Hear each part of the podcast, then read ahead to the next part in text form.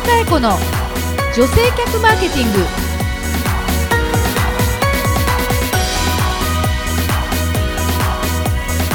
こんにちは。日野佳恵子の女性客マーケティング。ナビゲーターのやすです。この番組は株式会社ハーストーリー代表取締役日野佳恵子が女性客マーケティングの視点から今皆様にお届けしたい情報をお伝えしていきます。皆さんよろしくお願いしよろしくお願いますいたしますよーし公開収録で公開収録で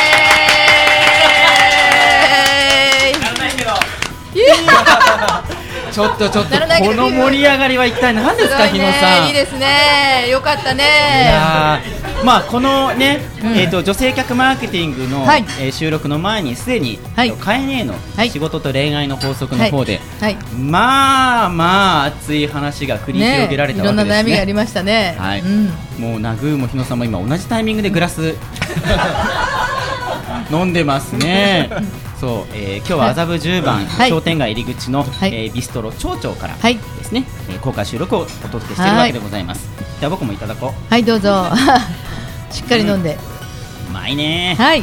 やすさんの声いいですよね。いいですか、はい。とっても素敵な。ありがとうございます、はい。褒め言葉絶賛受付中です。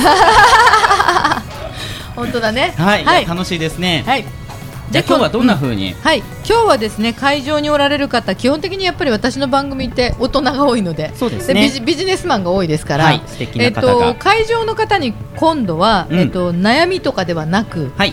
逆にそれぞれ皆さんあのプロでいらっしゃると思うので、はい。まあ、あのお仕事について、はい。えーちょっと自分のこう、まあ、自慢でもいいし、うんうん。専門分野でもいいしなんか語っていただきたいなと思っております。なるほど、はい。みんなで学ぼうよと思って。そうですね、はいもう本当に今日はたくさんのビジネスマンの方がおられておりますので、はい。じゃあどなたからはい。マイクを向けていきましょうか、えー、とどうだろう？もう絶対喋りたいって人どう？絶対喋りたいっていう人。はいじゃあ行きましょうか、はい、じゃあまずはい。はいじゃあお名前をお願いします。すみません、こあのー、ゆみねえです。はい、ゆみねですね。はいあの、かえねの仕事と恋愛の法則にも出てましたよね。出させていただきました。ありがとうございます。どんな質問されたんでしたっけ？あの色っぽいのどうやって色っぽさを出すのか。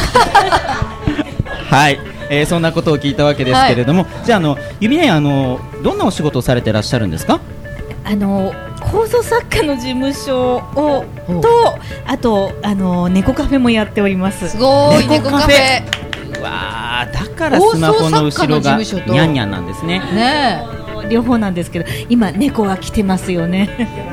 え。ね はい。猫来てるんですけれどもちょっとあの他のインバウンドであの儲け主義なところにいっぱい外人客を取られてしまってる猫カフェでございます。えおーなるほどでもということは、えーそういうところに行くお客様ではなくもううちの猫カフェにはもうこういうコンセプトでこういう方に来てほしいっていうのがやっぱあるわけなんですね。いやあるんですけれどもあのでもあの外国人の方たちがやっぱりあの猫カフェって日本の文化としてうん。認知されている部分がありまして、でいっぱいいらっしゃってくださっているのでぜひうちの可愛い猫たちも見ていただきたいかなって思っておりじゃあぜひぜひ、えー。お店言ってくださいよ。この番組で。ね。お店どちらにあるんですか？すみません、恵比寿にありますニャフェメランジェと申します。もう一回もう一回。ヤフェメランジェ。にゃにゃフェ。ニャフェ。ニャフェ。ニャフェ。です。ニャフェ。はいニャフェメランジェで。メランジェはい。ははいい。あのとっても22匹猫がいるんですけれども、はい。あの全部性格が違いまして、あのとてもえっとイケメンとペピーさんな猫を揃えて。す ごくあのまあ流行りっていうわけでもなく、まあ猫が好きなので人が癒されて猫もあのとってもあの癒されるっていうような環境がいいんじゃないかなと思って始めました。僕猫カフェってねもちろん噂には聞きますけれども行ったことはなくて行ったらまずあの、まあ、受付とかをして そうするとあのニャンニャンワールドに入っていくことができるわけですよねお茶とかまあ飲みながらはい、お茶は飲んでも飲まなくても大丈夫です。はい、はい、あのとにかく猫と一緒にこうなんていうの癒されていただければっていうふうに考えております。はい、いや僕僕も猫飼ってたんですけれども、うん。あの肉球とかねふわふわとかねあれ何なんですかあの可愛さって。いや魔物ですね。キャットマジックだと思うんですけれども、まあ、そまあそうは言ってもですねあの猫を金銭対象にするのはどうなんだろうとか、まあ、そういう切り口もあってあのご非難を受けることもあるんですけれども、まあ、それもあの真摯に受け止めましてでも人間と猫との共存っていう意味であの楽しんでいただければいいなって思っております。どんなお客様がいらっしゃるんですか？疲れてる人疲れてる人。あじゃあ今日ここの会場に来てる人たちはかなりエネルギッシュなんで元気をさらにもらいに行ってってことですね。はい、あのま疲れてる方も癒されますし、あとあの単純に言いますと、あの実家で猫を飼ってたんですけれども、うん今住宅事情で飼えないっていうお客様もとっても多いです。はい。で猫分足りないから来ちゃいました。猫分？はい。そういう方がとっても多いかなって、でそれはとても嬉しいなと思います。じゃあその嬉しいっていうところなんですけれども、まあ、あのいろんなご意見もねもちろんある中でも猫カフェをやってらして一番ご自分が幸せだなって思う時ってどんな時なんですか？やっぱりあのすごく癒されましたって言ってくださるのが一番かなって思います。はい。だそうです日野さん。はい。あ食べてます？思いっきり食べ。て 食ってるよ日野さん。まああの麻布十番商店街入り口町長のお料理はすべて美味しいですからね。はい。今日も僕生ハムたくさんいただきましたけれども。はいじゃあユミネありがとうございました。ありがとうございます。いやでも猫カフェって日本発祥。それが台湾発祥の台湾発祥？はい。で一番うんの台湾の発祥のお店はもうないんです。うーんでもあやっぱり日本の猫カフェのクオリティはとっても高いっていうことで外国人のお客様がいっぱいいらしてくださってます。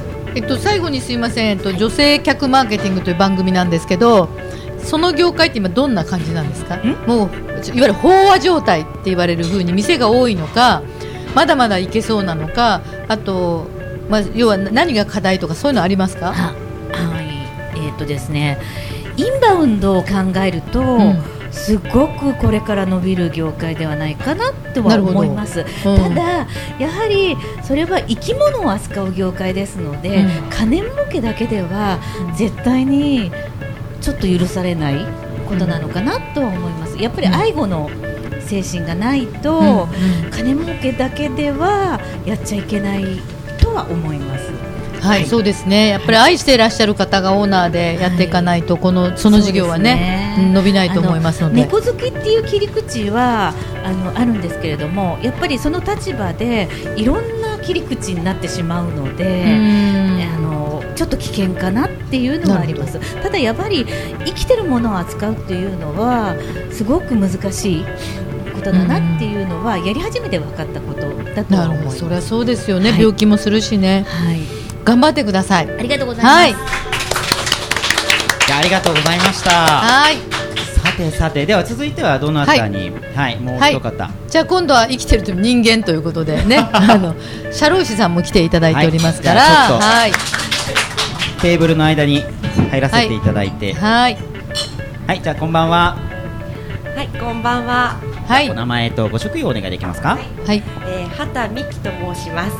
えー、社会保険労務士をしております。社労士さんはい。ですね。はい、ありがとうございます。今あの女性活躍とかねいろいろあと働き方改革とか、えーそういうお話があちこちで出ると思うんですけどもちょっと実際のところどうなのっていうのをあの現状からお聞きしたい。今日あの、まあ、ビジネスマンも多いですし経営者の方もおられるんですけれども働き方改革って何でしょうっていうと働き方改革ですね。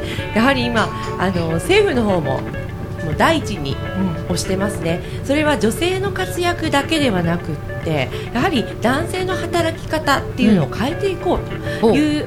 そういう動きっていうのが、まあ、ここのところ大きいのかなというふうに思います。働き方を変えるって何をどう変える？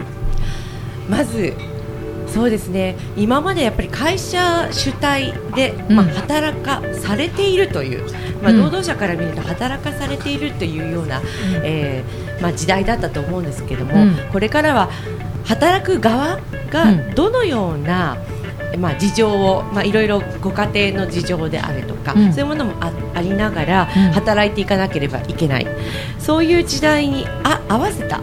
そういう、まあ、会社での働き方っていうんですかね、うん。そういうものが求められているのではないかなというふうになるほど。そうすると個人が主体になっていくって感じですか？そうですね。やはり例えばあの、まあ、女性で言うと、まあ、家庭を持っている方、まあ、お子さんがいる方もちろん独身の方もいらっしゃいますけどもやっぱり働き方っていうのはその人の、まあ、生活にやっぱり密着しているものなのでそこをどうやって会社として、えー組んで、えーまあ、合わせてですねその人の、えー働き、えー生活に合わせた働き方を提案できるかっていうところはやっぱり大き大きい問題になっているのかなというふうに思います。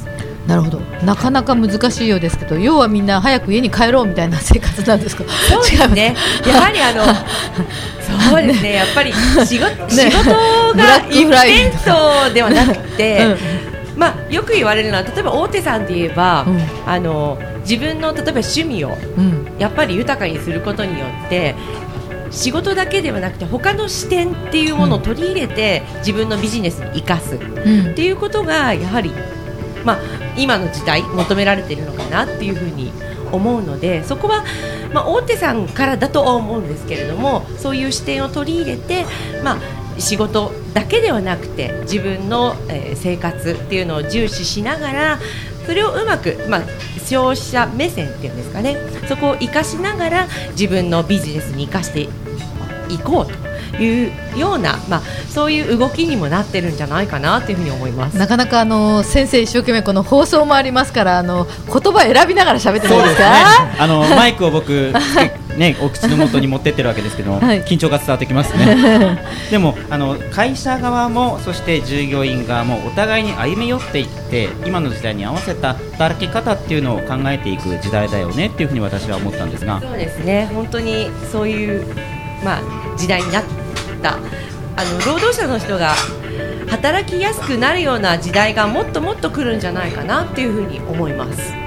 なるほど、はいあの実は今日はあの会社員でいらっしゃる方も経営をしている方もいろいろミックスなんですけども、まあ、国がいろいろ日本を変えるためにはある種強制性がないとダメだからいろいろ法的にこうしなければならないということに乗っかったりあと実はハーストーリーっていう私の会社も10人ちょっとの会社なんですけど去年だけで補助金、助成金200万以上もらってる。200万円、はい、うん。それはあのー結局例えば就業規則の中にあのーまあかこお子育てについてのことの条項を1個足すとかえそれから社員さんが勉強をすることの機会をできるだけ出してあげるとかあの出てってもいいですよと研修を受けてもいいですよとかさまざ、まな、えー、と女性だけじゃなく労働者に対して意欲があれば前向きにしていくことを会社も認めますよということをたくさんですねキャリアプランニングなんとかとか助成金なんとかとかね先生、あるんじゃないですか、はい、で今、国がものすごくそれを促進してるから実は助成金、補助金いっぱいあるんですよね。たくさんありますね。ねあのやっぱり国としてはさっきあのちょっと挙げましたけど女性の活躍もありますし、うん例えば女性が活躍するためには、あの家庭内で男性要は、えーお旦那さんですよね。旦那さんがいかにこう子育てに参加できるかということで、えー育児休業を取っていただこうというような助成金があったりとかもします。なるほど、ありがとうございます、まあ、聞いてる方にねやっぱりそれだけ国も動いてるから上手に活用しながら会社を良くしていくあの人手不足だからなかなかうちはねお金がないからそういう整備はできないよとか、ね、保育所作るなんて小さい会社では無理だよとか言うんですけど意外に調べてみると国側も一生懸命動いているから、い。今、補助金、助成金が大変多い時期でもあるのでね。労働に関する部分はぜひとも皆さん調べられて、はい。お近くの社労士に本当に。ご相談に行かれるといいですよね。まあ、会社経営されてる方であれば、はい。自社の、えー従業員の方にうん。こういうことをやってあげたいなっておそらく皆さん思うと思うんですね。うん。例えば採用もしたいっていうのもあるでしょうし研修をしてあげたい。あとは、えー待遇を良くしてあげたい。うん。いろいろ皆さんお考えたと思うんですけどそういうことっていうのはやっぱりあのそれが全部助成金に実は関わってきてるんですね。で例えば中小企業であればそれをしたいんだけれどもやっぱりお金がかかると。お金がかかるからなかなかできないんだよ。ではなくってある意味助成金を使いながら従業員のためにこういうことをやってあげたいっていうのをまあなんですかねできるんであれば助成金っていうのを活用していただいてぜひ従業員のためになるような、えー施策っていうんですかね施策っていうのをやっていただけたらもうみんながハッピーになるんじゃないかな日本がハッピーになるんじゃないかなっていうふうに思います。ありがとうございます。えー、シャロイさんの立場からね、お話をいただきましたけど、拍手をしていただき。はいどうもありがとうございましたねこちらもね、はい、ありがとうございますあ。のせっかくですから、はいあの会事務所のお名前などあれば えー、畑社会保険労務士事務所です。はい。あれば、あの日何かあれば野さんに、はい。あのお問い合わせくださあい。私にですか？はい、わかりました。はい。ありがとうございます。はい、宣伝いただければ。はい畑さんどうもありがとうございました。はい。いやでもね私もあのうん。プレミアムフライデーの日に私は市川にいたんですよ、はいでタクシーに乗ってたら運転手さんが今日の街はすごいですよと、うんうんうん。昼間から人がいっぱい出てて、うん。え結局影響してるんですねとか。あと私の世代って、はい。あの結構忙しく仕事は一日中土日も夜もしてた時代の世代なんだけど、はいはい。最近ふと思うと、えっと、例えば土日ってフェイスブック全然動かないとか、あーありますね、うん。あのパソコンのメールにメールしといてもピッと誰も連絡くれないとか、うんうんありますあります。あの意外に、ね、老若男女問わずきちっと土日休んでる感がうんうんうん。ないですか、そうですね。ブログも動かないとかうんよくね、聞きますよね。なんかみんなちゃんと休みしっかり取ってるぞみたいなのがあって、あれ私まずいみたいな。私は仕事してるね。そうそうそうそうそう。私送ったけど誰も戻らないぞみたいなことがあるのではいなんか世の中確実に、うん。まあ、外堀から埋められてる感じもしますけど社会は変わってるなって感じはしますね。うんうん。はい。はいというのが今日の、えっと女性マー客マーケティングはい。の一つでした、まず。ちょっと酔っ払ってきたわ。そうですね。なんかいつもよりあの雰囲気が違いますよね。ちょっとねあのこれこれ何？今何飲んでるんですか？日野さんそれは。これなんだったっけね？サングリア？サングリア？これ美味しすぎちゃって。なんか日野さんがねあのー面白いんですよ、日野さんって、えー、と仕事と恋愛の法則っていうのはすごくもう面白い、バーッと弾けてる、で、かたやこの女性客マーケティングになると、ビシッと仕事の話をするんですけど、うん今日はなんか境界線がなあくなってますね。だってリスナーが一緒だから そっか、そうだね。人が変わらないから、はい、あのみんなニコニコしてこっち見てくれてます。ありがとうございます。ありがとうございますはい、じゃああの今日はひとまずここまでということにして、えー次回も引き続き公開収録バージョンでお届けしていきたいと思います。じゃあ皆さんどうもありがとうございありがとうございま。した